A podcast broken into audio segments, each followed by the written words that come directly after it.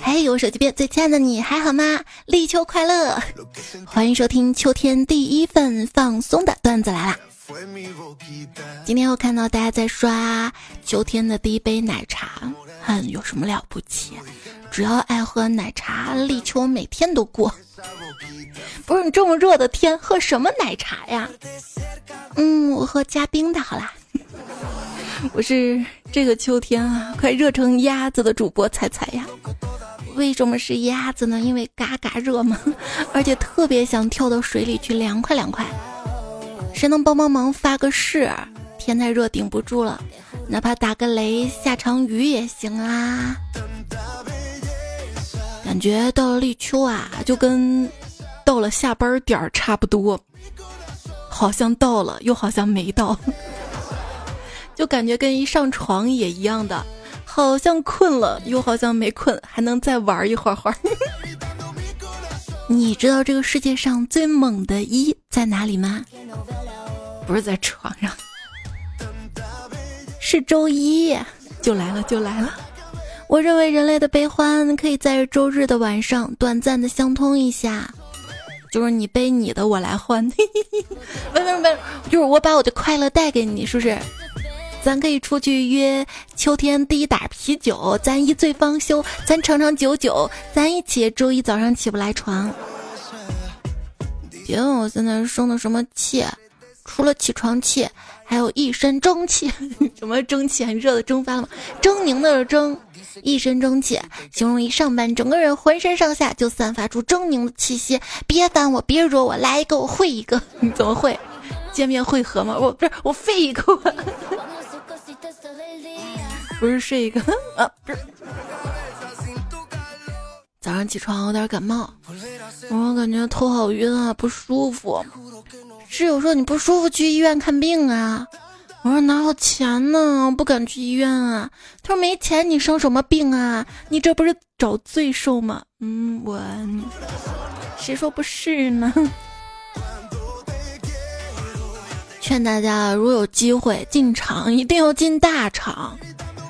你让我我请病假去看病，我们厂里那个医院啊，医生我胃痛，医生说呀我没这个药了，你换个病吧，我能再潦草一点不啊？不是，你这个已经有医院的厂，还不是大厂吗？那就算他医务室吧，那也挺大的。温馨提示。趁生病多拍几张自己比较颓、比较丧、比较脸白的自拍，还有医院环境啊、病历什么的。下次请病假的时候可以用。下次这个病假是应该带引号的吧？其实没那么病哈，但是可以装那么病，是不是？那你拍照是不是得多换几身衣服啊？要不然就露馅儿了。众所周知，这个月可不兴随便辞职，为什么呢？因为上班就是省电费啊！别怪我没告诉你们。对，除了省空调费，在公司还可以把手机、充电宝、耳机、手环巴拉巴拉巴拉都充满电再带回家。别高兴，虽然在公司设备的电可以充满，可是情绪上的电在公司嘣儿就放完了。这还要能量守恒得是的。以前啊，企业搞薪资保密制是为了内部的情绪管理，以后。主要是为了外部的情绪管理了。你看啊，在公司，老板经常强调我们是一个 team，是一个团队，是一个大家庭，有没有哈？为什么要这么说呢？其实啊，是方便道德绑架。比如说，我们都一个团队了啊，别人加班，你为什么不加班啊？别人都没涨工资，你好意思涨工资呀？我那那我换个团队。同事的裤裆破了，我并没有告诉他。毕竟当面不说人短。一个同事站在楼顶威胁着说自己要跳下来，我赶紧找警察询问能否让我跟他说两句话。警察说我们已经有专门负责谈判的警员在和他沟通了，你最好不要上去。没办法，我只好在下面冲他喊了：“小王，我是你同事小彩啊，你能不能稍微向那边挪一下啊？不然跳下去会砸到我的车啊！” 你下班重新刷一辆、扫一辆不就行了吗？谁能帮我解释一下剧本杀跟开会的区别呀？不都是坐在一张桌子周围说话吗？不一样的哈，心情首先不一样，其次呢，一个花钱，一个有薪水挣，在此都是围着桌子说话，但一个是叨逼叨叨逼叨，一个是逼叨逼逼叨逼。刚刚领导 歪着头看我电脑屏幕说：“哟。”用的什么牌子防窥膜，一点都看不到啊！我说我还没开机呢。我打电话给老板，喂，老大，请问我可以居家办公吗？他说：“你是傻子吗？你 T M 是公交车司机呀！”温馨提示：借钱一定要确认是不是本人，可以打个语音或者视频。我一般都是确认了是本人才会拒绝。兄弟，你看这欠条都是不是能？那你拿过来吧。哎，兄弟，你可算还钱了。哎，我也不……哎哎，兄弟，你这是啊？我给你免费封个宿，你看看又不好好保管了，欠条都烂了啊！十分羡慕那些算盘打的特别精的人，因为。我有时候连计算器都会按错，你打的什么算盘呀？啊，我就想，谁能一脚把我踹进娱乐圈这个大染缸，我进去捞一笔，然后退圈，完事儿美美生活。早上六点按时去公园遛弯，谁来帮帮我呀？啊，你平时上班六点起不来，这退休之后美美生活六点就起得来了吗？哎，你确定吗？要去娱乐圈你去吧，我感觉我不行的。就我现在啊，看到一两个留言说节目更新慢的，我都会内耗自己好久好久。如果去娱乐圈，那骂我不是更多吗？那我会抑郁的。你去去学表演什么的，我学新闻。等你出道了，我爆料你。这个想法很危险啊！要知道，世界上所有的成功都是人跟人互相扶持的啊。就比如说，我给你放松心情，再给你灌鸡汤，也许哪天你就成功了。而你呢，给我节目点个赞、留个言、分个享什么的，也许哪天我就火了呢。那你确定你到时候不精神内耗？哎，听说你辞职在家专业画画了。嗯，那你现在画的怎么样啊？是不是卖出去了？啊，已经卖了车子，估计要卖房子了。博士毕业两年多，父母从老家来看我，看我住的地方破破烂烂的，心疼的快要哭出来了。娃呀，你说博士工资怎么就这么低呢？我急忙安慰他们：“爸妈，博士工资可不低呢，高学历高收入。那你为啥住这样啊？因为我还没找到工作呀。”哎，问一下。什么工作看起来高大上，工资却很低？开吊塔，又高又大，每天都还要上。哎，听说你报了文科，为什么呀？哎，因为我女朋友一直问我，买套一百万的房子要还多少年房贷？哎，那那这个问题的话，你应该报理科才对啊。哎，后来我想通了，还是学文科好。为什么呀？多学点甜言蜜语，哄得他忘了这个念头呀。从前车马很慢，一生只能爱一个人。现在啊，地铁可快了，一节车厢我看上六个人。以前车马很慢，一辈子都遇不到一个神经病。现在科技发达，足不出户就被千里之外网上的憨批气到脑壳痛。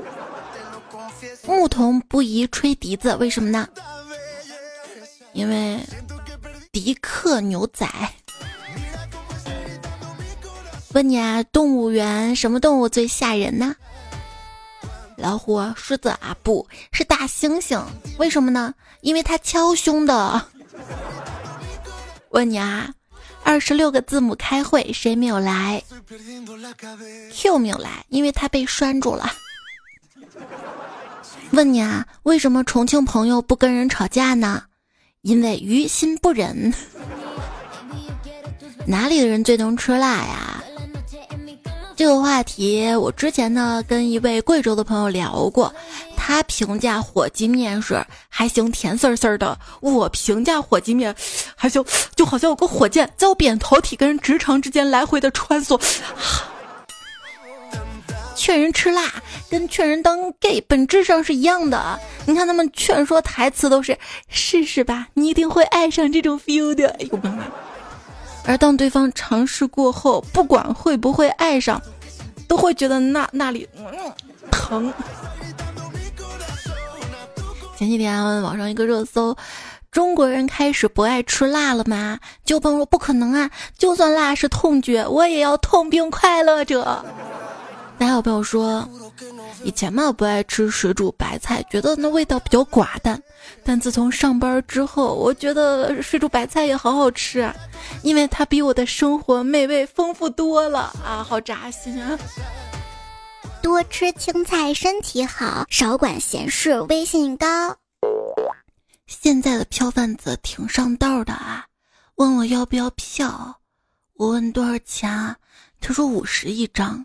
我说团购才三十五，他说要不两张算你七十吧。我说我就一个人，我要两张干嘛呀？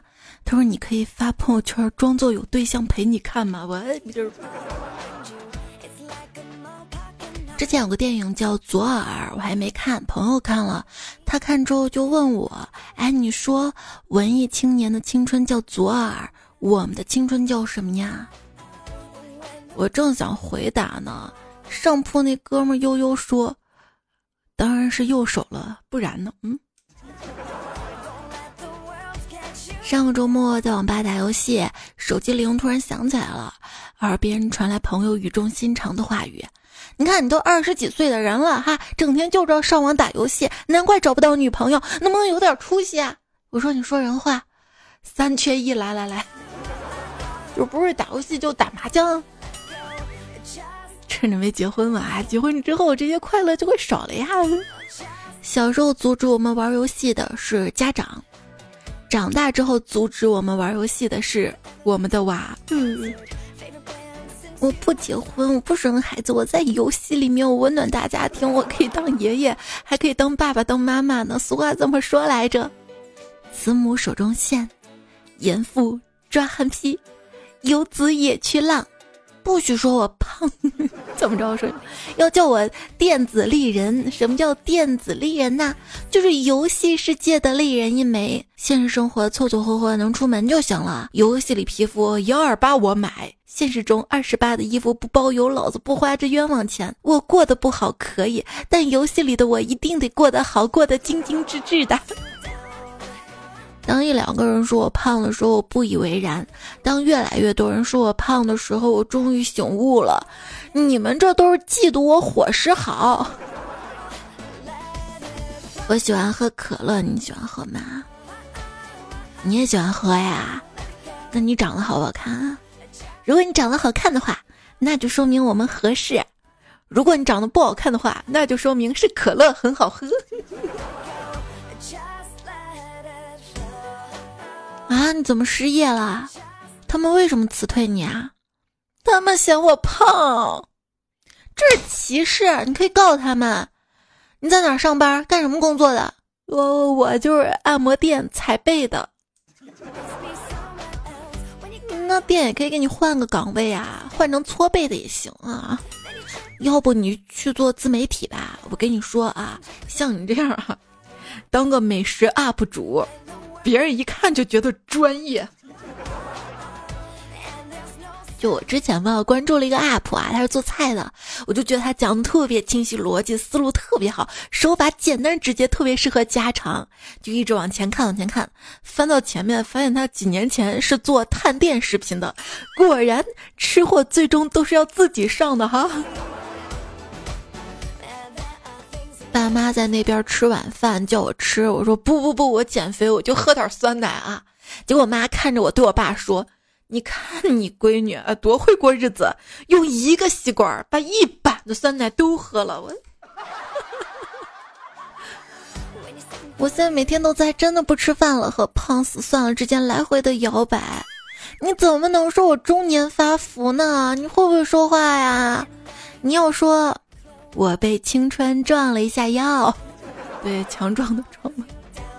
再不叫外卖了，十二点跟两点叫外卖，同一个配送员一开门说：“哟吼，你饿的挺快的啊。”那你这叫饿了吗？我饿了可不就来点了吗？那天遇到个外卖小哥可厉害了，打电话给我，喂，我到了，你下楼来拿。我说别的小哥哥都送上门，你怎么让我下去啊？我不太方便，你送上来吧。他说咋的？腿断了？那你等我啊，我穿个内衣起码还得好几分钟。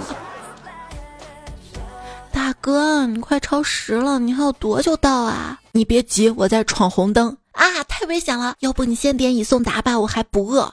没事儿，我不怕死。我遇到这位外卖小哥，他是个狠人，吓得我都不敢说话了。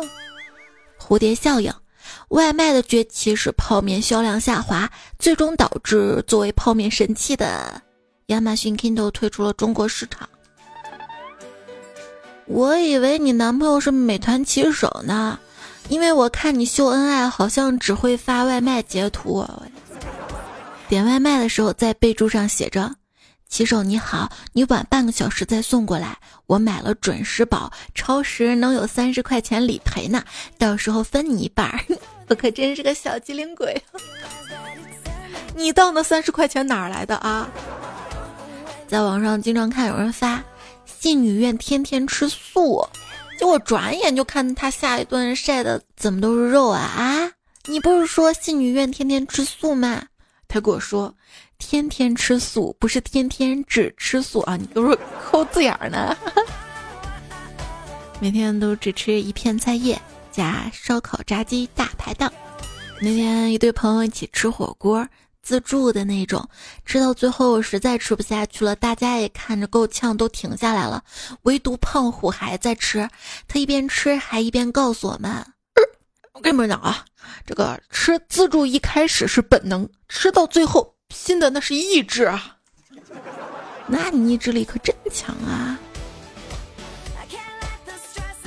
在饭桌上我们就聊啊，吃火锅的时候你最无法忍受哪种行为呢？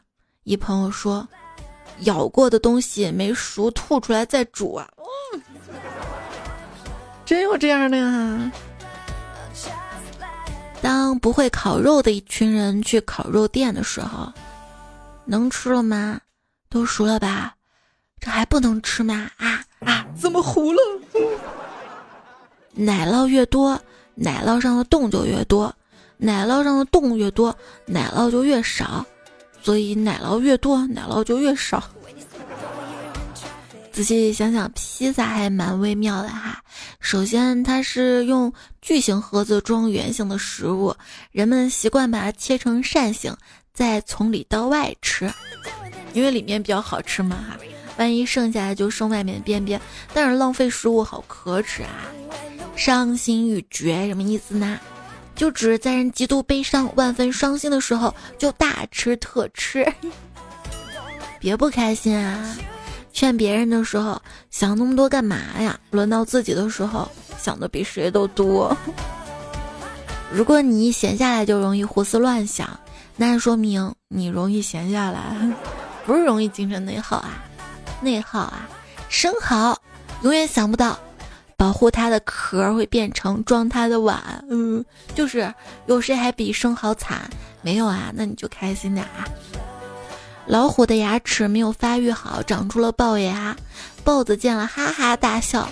老虎摸着嘴里的龅牙说：“是豹子，你别笑，有可能你也会长龅牙的哟。”豹子说：“我是豹子，长龅牙我不怕，我就只怕长虎牙。”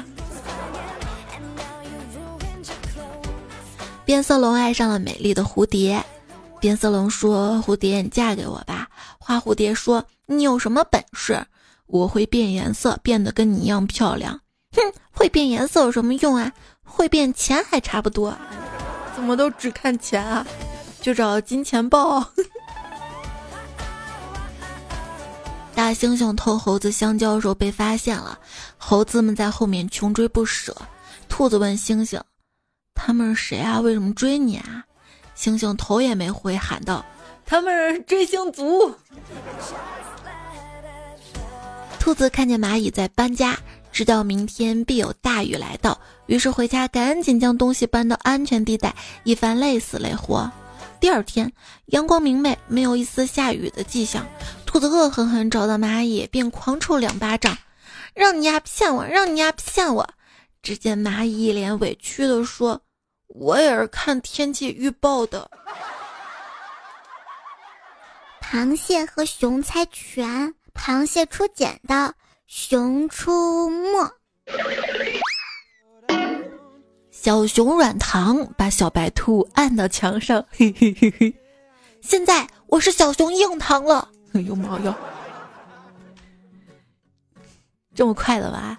人家之前的硬糖都是要去健身的，有了腹肌才说哦，我是小熊硬糖了。你要我说，《西游记》里妖怪啊就没有猛的，换成我，小的们把唐僧给我抓过来，洗干净。扔我被窝儿，先奸后杀啊！大圣被小妖放到了滚烫的锅里油炸，竟然毫发无损。炸锅很生气，这画面不禁让被绑在一旁的唐长老想到了空气炸锅。一个劲爆的八卦在办公室里面蔓延，瞬间空气炸锅。生活里你说自己是社恐人，结果网络上的瓜你是一个不剩。对啊，这个工地上的砖我一块不搬，网络上的鸡汤我是说干就干。生日社交憨包啊，特指在社交场合不怎么社交，只会低着头吃东西玩手机，然后时不时抬起头嘿嘿傻笑的憨包。他哪里憨了？出去吃东西就是要吃的啊！你们聊，你们喝，吃的都归我。跟不投机的人在一起吃饭，就好像两个陌生人在拼桌。小时候觉得大人不爱说话挺酷的，长大发现原因很简单，累了。不常联络的朋友问：“啊，你现在在做什么呀？”我说：“做自己，月入零万。”农村留守少妇，大厂中年下岗，巨卤夜市小贩。当前短视频生活品类三大热门选题，来来来，卷起来！短视频平台的用户画像，买不起耳机。嗯，网络世界上只有一种真正的英雄主义，就是看到数不胜数的沙雕之后，依然坚持上网。特别不想上怎么办？来来来，叉叉关掉。微信里关掉视频的叉是在左下角，手 Q 里面关掉视频的叉是在右下角。推特里关掉视频的叉是在左上角，天猫里关掉视频的叉是在右上角。产品经理百花齐放，就是可怜的用户天天面对误触陷阱。一点上了年纪的表现，就是打开三个错误 APP 之后才能打开正确的。网络上看起来不正常的人，现实中都挺正常；网络上看起来正常的人，现实中都挺不正常的哈。每次看到网络上有人吵架，真的很纠结，想劝又不敢劝，总感觉就算奥特曼来了，互联网都得挨几个嘴巴子。啊，你说对不起，不一定换来对不起；你说你大爷，一定换来你大爷。做人还是要换位思考的啊。比如说，你老是希望前任过得不好，但如果你站在前任的角度看，说不定前任呢就想盼着你死。就很多时候换位思考一下，你就会知道对方有多不在乎你了。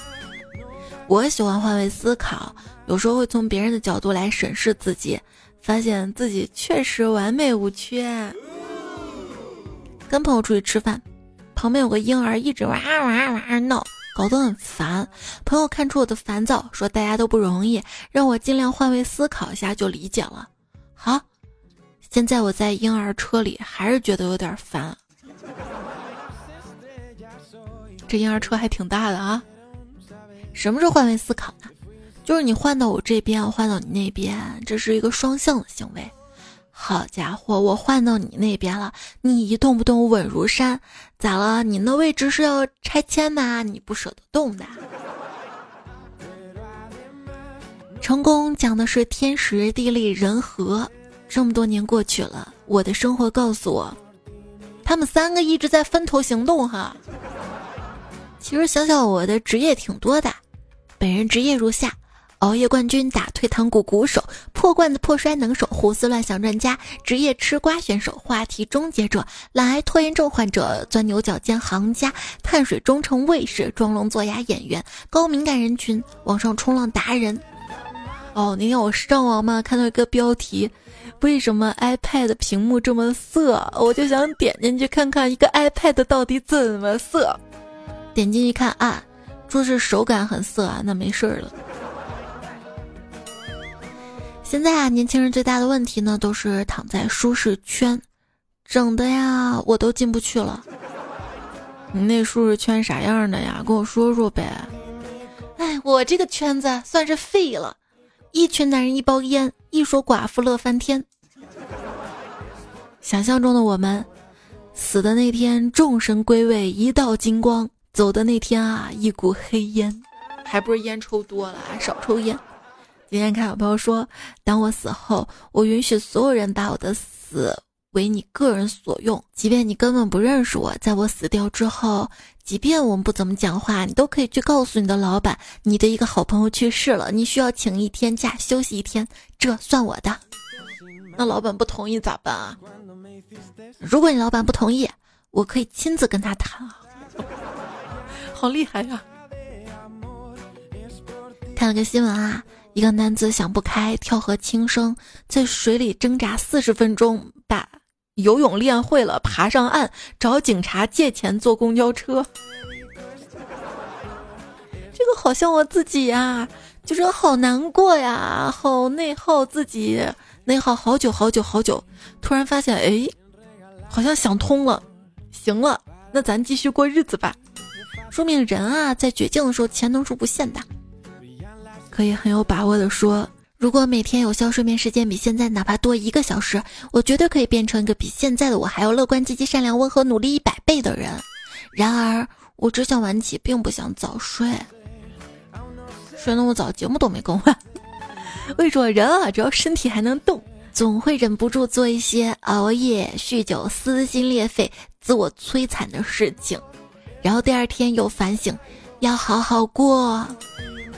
亲爱的，你不要丧啊！为什么会丧？为什么会难过呢？就就在想，为什么人会痛苦嘛？大概是因为，不知道从什么时候你会发现。评判成功好不好的标准成了金钱啊、相貌这些的。要知道，其实每个人都是无价的，都是没有办法用财富衡量的。但是为什么偏偏要用财富衡量呢？这个社会追求的跟我们原本内心要追求的方向不一样了。内心告诉我们你应该追求快乐啊，但社会告诉你你要赚钱，要很多很多钱才好啊。所以就要想想我们到底想要的是什么。是健康、快乐、平安，还是金钱、权利、美貌？金钱这些它不等于快乐，是我们要追求的吗？分享一个快乐生活的诀窍：无论遇到什么糟心事儿，请记住，原因就是运气不好，办法就是想开一点，熟练运用这两点，瞬间就通透了。啊，对，就与其钻牛角尖，不如去研究什么。命理啊，风水啊，研究完了啊，是这段时间水逆了呀，不怪我哈，我还挺好的，也许过段时间就好了。来来来来来，咱们改改风水啊，改改运哈。你给我点个赞，我运气能好。哎这个主播又开始，就没事儿多夸夸自己嘛，夸奖自己也是种正能量啊。来看看彩票们怎么夸自己的，这昵称他有点猛啊。叫猛踹瘸子自豪腿。他说，从未见过面的网友说想知道我长什么样子，我把我们寝室六个人的合影发给了他，并自豪地说里面最帅的那个人就是我。结果他猜到第六遍才猜对呀！你这份自信还是可以的。俗话怎么说来着？男人可以不帅，可以没有才华，但是一定要学会自以为很帅，自以为很才华。我就经常觉得自己很有才华。但又经常发现自己身在井底。之前我当销售的时候，我们老大给我们讲啊，不管任何时候，哪怕你装的也好，你必须对自己的产品保持绝对的信心，并且把这份自信传递给你的客户。不，对，所以我不能说这个节目不好笑，是不是？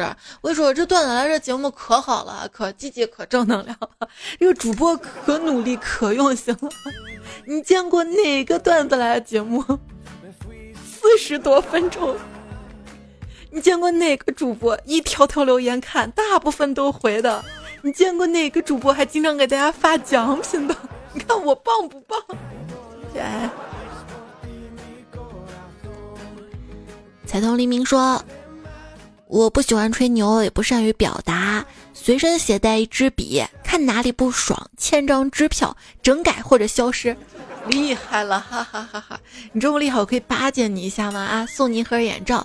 还有橘子水晴朗说：坚持听彩八年的我，怎么不是最棒的？不许反驳，不接受。好好好好好。但是八年我很少见到你，还经常来留言，好吧？难道你是改昵称了吗？啊？”然后门玉说：“不是我吹牛，他在每周按时给我讲段子，据我留言他都得读。好，没法反驳，读读读读读。还有大漂亮啊，他说。”我鼻子最棒，我属狗，嗅觉特别灵敏。小时候有次校服分不清，我一闻就知道是谁的。初中也是，我低头写作业的时候，谁从旁边经过不用抬头，顺着走路带起的风那个味儿，我就知道谁。但是嗅觉灵敏有时候也不是件好事儿，尤其上厕所的时候，这么厉害。而且他打字儿，原本我念的这个字数多哈，那我希望你眼睛也保护好点哈。送你一盒眼罩，幺三四，你这么优秀，改昵称让我们认识你吗？他说我耳朵最灵了，为啥嘞？因为我一听就知道你猜猜。但是我不行，我有点眼盲，像这种数字加英文的默认昵称，我看着看着我就分不清谁是谁了，一定要改昵称哈。这位昵称叫叫我大哥得了。他说我尬聊最棒。师弟说。我觉得自己最棒的点，特别能睡，睡着之后雷打不动，睡得可香可香了。我有一个朋友说他昵称就叫这个，他说我有个朋友说他用流量看完了《喜羊羊跟灰太狼》，他才是最棒的。诺儿很无语说，我觉得我每天坚持吃饭，坚持呼吸，坚持睡觉，坚持给手机充电，我就是最溜的，好吧？你不说自己最最最最棒的好不好？真爱说，我能一个月不出门，我棒不棒？我也行。只要房间有手机、网络、吃的、喝的、空调、床。拉闸少年李铁柱说：“彩姐，我获得过很多国际大奖，比如说二零零六年美国周刊年度风云人物，二零零八感动中国组委会特别大奖，二零一六年地球卫士奖，二零二二年奥林匹克杯获得者。这个好多朋友都得过，是不是？大家将来都可以这样写到简历里面。缺什么就秀什么，说。”我的优点大概就是自卑人见我之后都会莫名的自信起来。那约一下见一下。浅浅折纸机说：“我觉得我脑子最棒，因为我妈说你脑子不要就捐给有需要的人。我就觉得我脑子真棒，还能二次利用，多环保啊！难道不值得夸吗？你应该跟妈妈说，难道别人就会要吗？”嗯。快不疯说：“我呀没什么优点，就是大家见到我就一直夸我温柔、美丽、贤良、淑德。”啊，你是个女孩子啊！悠悠说：“天多热都不开空调，我可省钱，我好棒啊！” 你好坚强。卢七说：“我哪儿棒啊？啊，就那儿啊，懂吗？嗯哼嗯哼，就那儿。嗯，好了，知道了。就你呲的高吗？哪里？就那儿嘛？嘴角啊。”降龙哥哥，他说啦，我喜欢帮别人解决问题，我做心理咨询师最棒。哎，我就觉得做心理咨询师特别有前途，这个行业在未来应该还是会爆发的。因为我觉得现代人啊，大家压力越来越大，心理问题也越来越多，到时候可能会，因为目前我们所理解的心理咨询师更多的都是线下去面诊啊什么的，未来随着网络、AI 各种的发展。一定会在线上有一个大的爆发了哈。江浩峰说：“我唱歌最棒，我在学校参加合唱团比赛得了金奖呢，也是个麦霸，你们可以到我的个人主页了解一下的。”今天有小雨说：“彩你真好看，我不是在夸你，只在提醒你。”爱到妥协说：“我乐意夸你，因为我这个人特别假，而不是你特别牛。没啥才艺，给你们表演一个靓仔早睡，晚安各位秃子。”缘分天空暗耀说：“B B，现在没有人，我们来做一个小测试。喜欢我的，请在屏幕上扣随机数字语音，或者不用扣字，也可以不用回复。不喜欢我的，请停止呼吸。我尽量屏住。”悠长小易说：“你说坚持一周两次打球，十几年算不算棒棒呢？哪怕四十度也不休战。嗯，确实是啊。”迷雾里迷路的麋鹿说自己哪里最棒，想了很久。我抗压能力最棒，身体最棒。哎，我觉得这种抗压能力棒，身体也好，特别适合当另一半。有没有觉得？就是你看现在很多人都有负能量嘛，当你能够扛住压力，然后当对方的，就是说给对方带来情绪价值啊，我觉得也特别好。尤其身体也好，那也省钱。妻子说：“我是大龄单身女青年，我也是心态最棒，从不担心有的没的，开心最重要。别人说不结婚不生娃，老了怎么办？我想说，我都浪大半辈子了，老了还想怎么办？十全十美的人生去哪儿找啊？做人不要太贪心啦。”还是大漂亮说：“我最擅长偷懒，没遇到过有人比我懒的，我都懒得说你我。我这边还有懒的段子呢，我之后 之后整理下来播啊。”来日可期说彩彩长得年轻算不算棒啊？今天朋友跟我一起去给孩子看幼儿园，进幼儿园老师全程不理我，只跟朋友说话。我当时想为啥不理我呢？直到我问了一个问题，老师才知道我是家长。他一直说以为我是放假的高中生，才一直没跟我交流。在我都二十六了，其实二十六孩子上幼儿园也挺年轻的。那天我还跟我妈说：“妈，那天还有人夸我年轻，问我是不是在上学。”我妈来了句：“可能因为你穿的土吧。”我真的是会谢。幽萌酱油子说：“我唱歌随心情，心情好呢就好听点，心情差呢我能跑到十万八千里去。”就唱歌这个事儿嘛，自己跟自己唱哈，我不管好不好听，我自己唱着开心就好了。就是说我自己哼着嘛，我觉得调儿都对啊，也挺好听的。我一录下来，怎么这么难听？是谁呀？哦，主播调调的主页上面有我唱的歌啊，喜马拉雅的十周年的一首歌。昵称我是好八戒，说我想说我哪里都棒，所以他们都称我棒槌。他与他梦说，我同学就是。发了张项链给我们，好看吗？我觉得不好看，他非要买。第二天他又戴上了，领口拉的老低，就怕大家看不见，也怕你不问呐。枕边风风院长说：“物以稀为贵。”那我每天喝稀粥是不是太凡尔赛了？开水说：“受口面瘫，耳聋，近视，高冷，等于我。”乾隆在院说：“哎，我最近就不太顺利，工作工作不行，住宿住宿要换地方，住了七八年宿舍要搬了，换了新舍友有点烦，因为休息时候会互相影响睡觉时间。你是搬了宿舍之后你的运气也不好了吗？你看风水会改变我们个人的运势，是不是？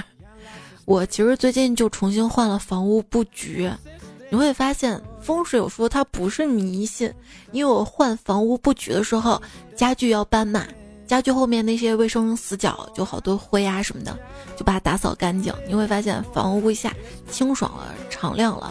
打扫这些卫生死角，是不是就做清洁，少了一些细菌什么的？然后干净了，心情也好了嘛？心情好，做事就利利索开心嘛，就觉得顺了。拜蒂尼说，大部分人并不是真的讨厌不公平。只是讨厌自己没有处在不公平当中的得力位置啊！是啊，你会发现，往往那些特别仇富的人，他们反而是最想变有钱的，因为没有啊，才嫉妒啊，才想啊，啊，让你也没有，然后你既然都有了，就让你心情也不好，我心里平衡平衡。吃瓜群众说。一个男人的成长在于能够承受多少压力。年过五十的我，仍被人说充满孩子气。感谢父母半个世纪的守护。就当你觉得岁月静好，有人在负重前行，替你负重前行是吧？想想从我懂事起啊，我就再没有花过家里的一分钱。我还清晰的记得那年是我三十八岁。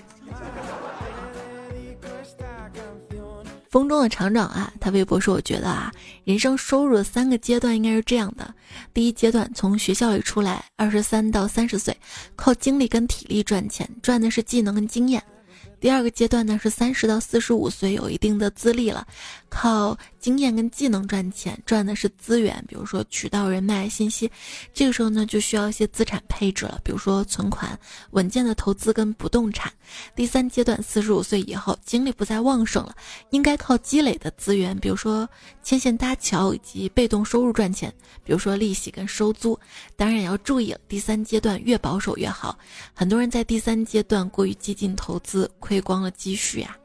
我的喵喵叫火锅说，在今天听段子的时候一直在流鼻涕，然后用纸擦。我妈说：“你听个段子咋还感动哭了呢？”我说：“我感冒了。”老往下掉的人说：“谁能想到我打破了一三一四的美好评论？没事儿，这说明你比一生一世还要多啊！”猜快过来说今天改名字了。如果猜多这条留言，请猜说猜快过来下划线说，因为猜快过来被人抢先使用了。哥青年不再年轻说，为了听你的新段子，我都有眼袋了。前两期更的还比较早吧。然后爱你的才说这个节目不用有眼袋可以听的。对呀，闭着眼睛可以听，不用睁着呀。或者你用我的蒸汽眼罩。馋爸为菜说菜更新叫菜梗哈，不叫心梗哈。在吃糖葫芦说，段子来跟树洞就是累了烦恼的时候的情感港湾。虽然没有见过，但一直觉得菜菜就是电波那边素未谋面的朋友，是一见如故的大姐姐。无名氏说每日一个赞，幸福常相伴。也在留言区看到了成为十足，嗯说。找到了眼罩，彩姐已拍下。还有雪碧味的星星，他留了好多啊，写了个小说，换作奔波吧。还有不是彩的彩，说从一四年就开始听啦，六十九岁扶墙听彩彩，谢谢你们的留言。嗯，那我们把三盒眼罩送给大漂亮，彩通黎明和橘子水晴朗。上期公布的香水获奖彩票。快点给地址啊！目前只收到一个，全部都收到之后我一起寄哈。那前面发地址，小伙伴就耐心等待一下。上期上期沙发，邱老师，海豚轮回期待木，还有三乐。这期段子就告一段落啦，下期段子来了，我们讲二货同桌好啦。稿子写的差不多了，我要去上海两天，等我回来的时候。差不多看看留言就可以录啦，那下期我们再会啦，拜。立秋的第一杯奶茶你可能没有，但你有我送的入秋第一个波波。哇